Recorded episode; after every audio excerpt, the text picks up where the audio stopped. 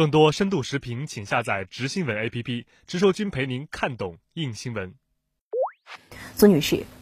近日，美国副总统彭斯也发表了一些对华极不友好的言论。在中美贸易协议正在洽谈的关键期，我们该如何面对这样的涉华言论呢？首先的一个问题呢，是在美国的眼中，中国的这种发展强大，尤其是中国改改革开放以来取得的成绩，是在所谓的美国的帮助下取得的。美国呢，俨然以一种中国的塑造者的形象自居，这一点呢，在国际社会上呢，我觉得是完全没有市场的，也是中国呢多次进行反驳。的美国呢，这样的一种想法呢，从根本上会对中美关系的健康的发展产生重要的负面的影响。而另外呢，美国看待中国的发展。另外出现的一个重要的问题是，美国认为中国的发展并没有实现美国所预期的一种道路的设计。在美国眼中呢，中国可能会变成美国所谓的大的一个新加坡这样的一种模式，来接受西方的民主模式。但是看到呢，当前呢非常成功的中国的发展，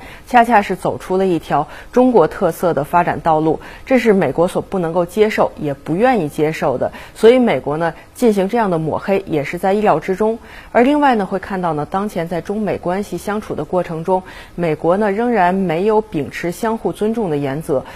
动辄呢对中国国内的问题肆意抹黑、指手画脚，这样的一种行动呢，对于中美关系产生了非常严重的干扰的作用。而最后呢，应该说呢，美国没有看到当今世界发展的大势，各国之间的利益是相连的。害人呃会害己，损人不会利己。美国并没有注意到这样的一种现实，所以呢还在采取一些老路，以一种零和博弈的方式来处理中美关系。而这一系列的负面的声音、立场，以及当前美国在行动中的一些负面的因素，不但会干扰中美关系，同时对于全球的战略稳定也会产生一些负面的影响。这也是当前的中国对于美方的负面言论坚决反对的重要的原因。